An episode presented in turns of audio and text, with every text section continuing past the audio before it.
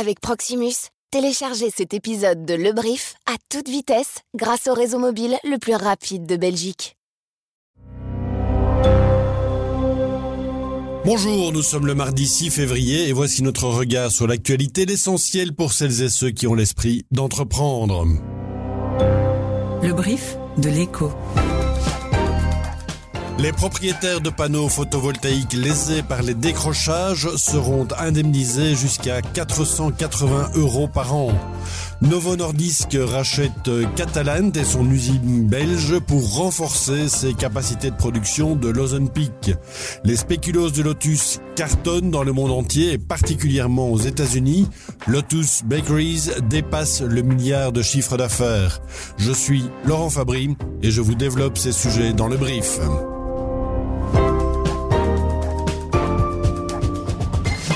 Le brief, cette info, dès 7 heures. 480 euros. En discussion depuis quelques mois, euh, un accord se dessine au sein du gouvernement wallon quant au montant d'indemnisation des propriétaires de panneaux photovoltaïques lésés par le décrochage de leur onduleur.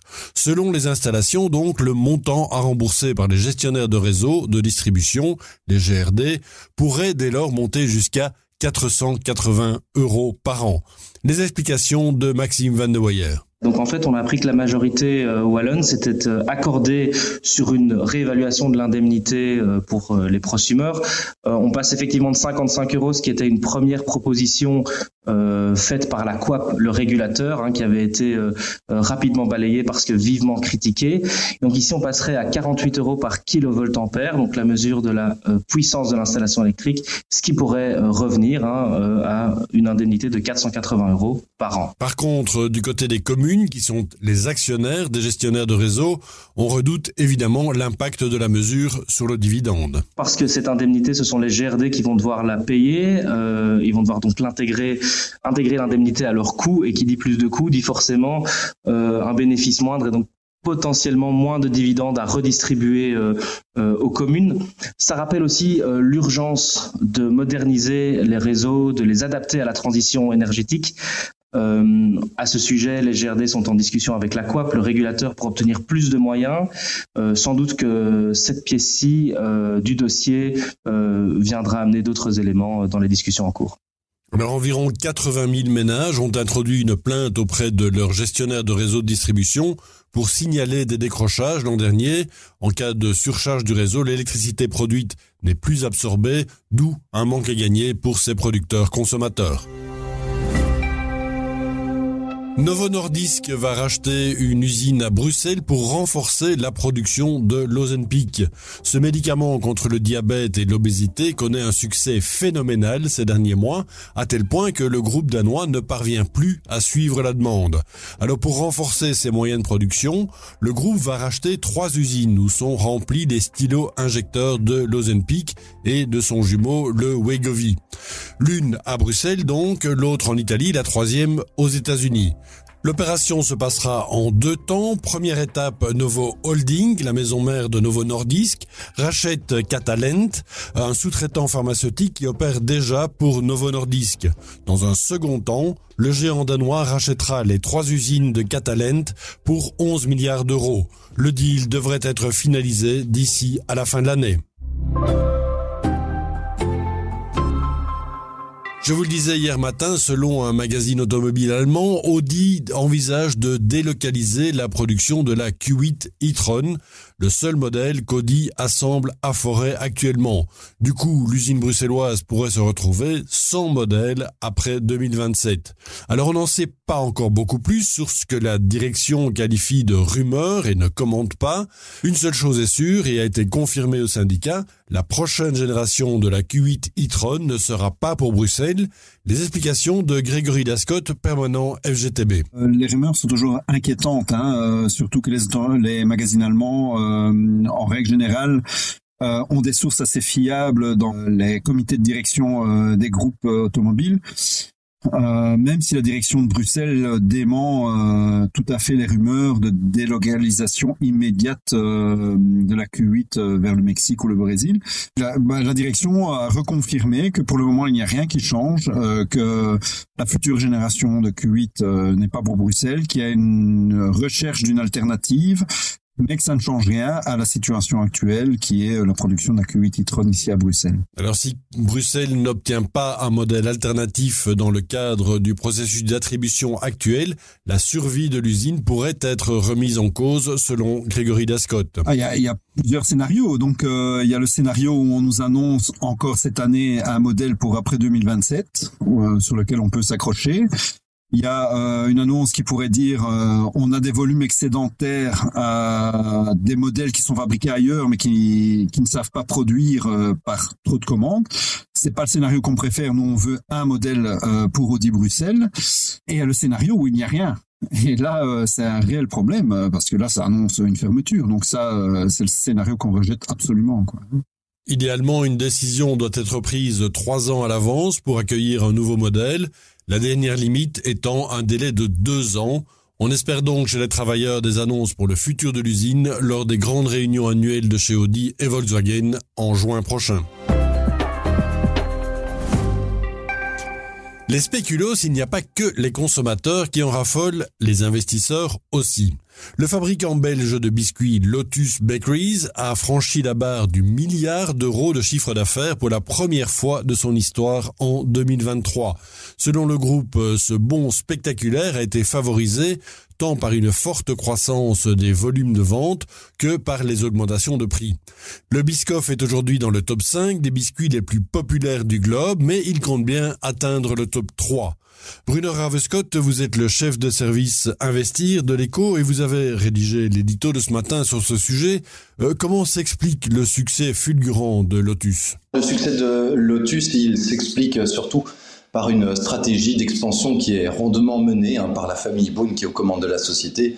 Euh, cette euh, stratégie, elle a permis euh, d'imposer le spéculoos via différentes formes, puisque le produit se, décline sous forme de pâte à tartiner jusqu'aux glaces en passant même par les donuts. La stratégie passe également par l'internationalisation de, la marque, qui a récemment été rebaptisée Biscoff, hein, qui est la contraction en anglais de biscuit et coffee. C'est ce qui lui a vraiment permis de renforcer sa notoriété à l'échelle du monde. On retrouve en effet euh, le Biscoff désormais euh, au Moyen-Orient, en Asie-Pacifique ou même aux États-Unis. Alors l'action Lotus est envolée de près de 20% à la Bourse de Bruxelles pour atteindre une capitalisation proche des 7 milliards, ce qui en fait un des poids lourds de la Bourse de Bruxelles. Mais pourtant le titre ne fait pas partie du Bel 20. Euh, expliquez-nous pourquoi, Bruno. Alors Lotus aurait en effet le poids suffisant pour entrer l'indice Bel 20, mais ça risque d'être difficile parce qu'il ne rencontre pas un des critères indispensables pour l'intégrer. Euh, c'est le critère de vélocité de son action, c'est-à-dire en quelque sorte la capacité de cette action à changer de main. C'est un critère euh, qui semble se heurter au fait que la famille Bone possède près de la moitié des actions de la société, et puis aussi surtout que leur prix est devenu très élevé, hein, à plus de 9000 euros. En effet, l'action Lotus trouve difficilement sa place dans le portefeuille d'un investisseur lambda, euh, d'autant lorsqu'il s'agit de conserver un portefeuille suffisamment diversifié. L'action Lotus Bakeries a clôturé hier à 9360 euros. Alors les résultats de Lotus Bakeries n'ont sans doute pas eu d'influence sur Wall Street, qui clôture en recul après les déclarations pessimistes de Jérôme Powell, le président de la Fed, sur la baisse des taux. Et ce matin, Tokyo perd aussi du terrain, plombé là par une baisse de la consommation des ménages pour le dixième mois d'affilée.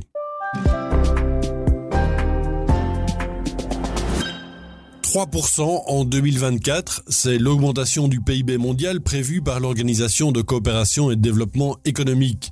En novembre dernier, les prévisions économiques mondiales de l'OCDE tablaient encore sur 2,7%. Il y a donc un mieux, mais tout le monde n'est pas logé à la même enseigne. La croissance de la zone euro, qui est davantage touchée par la flambée des prix de l'énergie, ne devrait pas dépasser les 0,6% contre 2,1% pour l'économie américaine. Cette année, le principal risque pour l'économie mondiale concerne le trafic maritime en mer Rouge, déstabilisé par les récentes attaques de rebelles outils basés au Yémen, qui pourrait se traduire par un surcroît d'inflation de 0,4% en raison de la hausse des coûts des transports maritimes.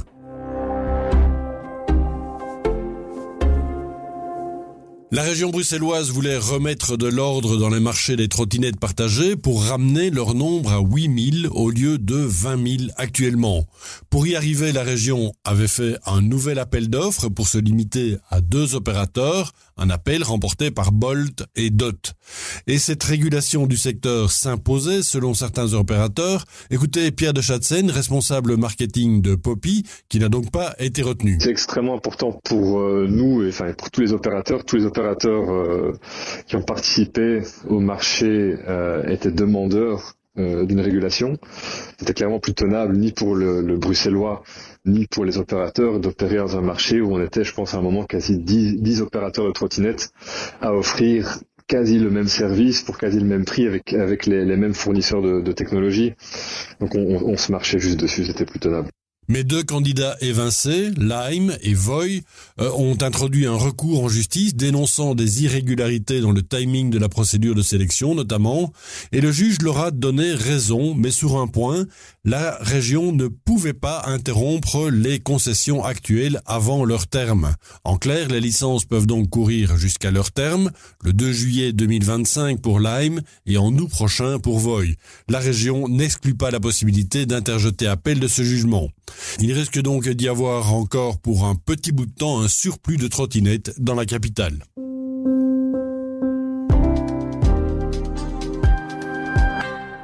Un mauvais PEB ne donne pas toujours lieu à une surconsommation d'énergie. C'est un peu paradoxal, mais c'est le résultat de plusieurs études sur le sujet, dont la plus récente du Conseil d'analyse économique en France. Ainsi, un logement classé G ne consomme que 86% de plus qu'un logement classé A ou B, alors que théoriquement, la consommation d'énergie devrait être de plus de 5 fois plus élevée. On appelle ça l'ajustement comportemental. Comprenez, pour éviter une facture trop élevée, les occupants baissent le thermostat, ne chauffent que certaines pièces et moins longtemps. À l'inverse, les habitations passives consomment généralement plus que les modèles théoriques. Autre facteur pour expliquer cette différence, le certificat de performance énergétique surestime de manière significative l'énergie consommée par rapport à la réalité. Alors le fait que la consommation réelle des logements les plus énergivores est très inférieure aux attentes pourrait avoir d'énormes implications sur les tentatives des autorités publiques de lutter contre les émissions de gaz à effet de serre, puisque améliorer l'efficacité énergétique du bâti est un des principaux axes de politique énergie-climat des autorités. À partir d'aujourd'hui, vous pourrez découvrir chaque jour dans l'écho les portraits des 30 entreprises sélectionnées pour le prix Changemakers, qui récompense l'entreprise dont le business model, la production ou les services créent un changement de paradigme au cœur même de leur secteur. Proclamation des trois résultats le 12 mars. Ce brief a été préparé par Nicolas Baudou. Passez une excellente journée. À demain.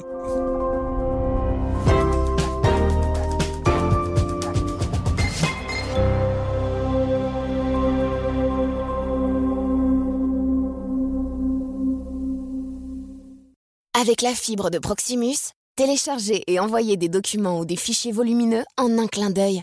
Ou écoutez des podcasts comme celui que vous venez d'entendre.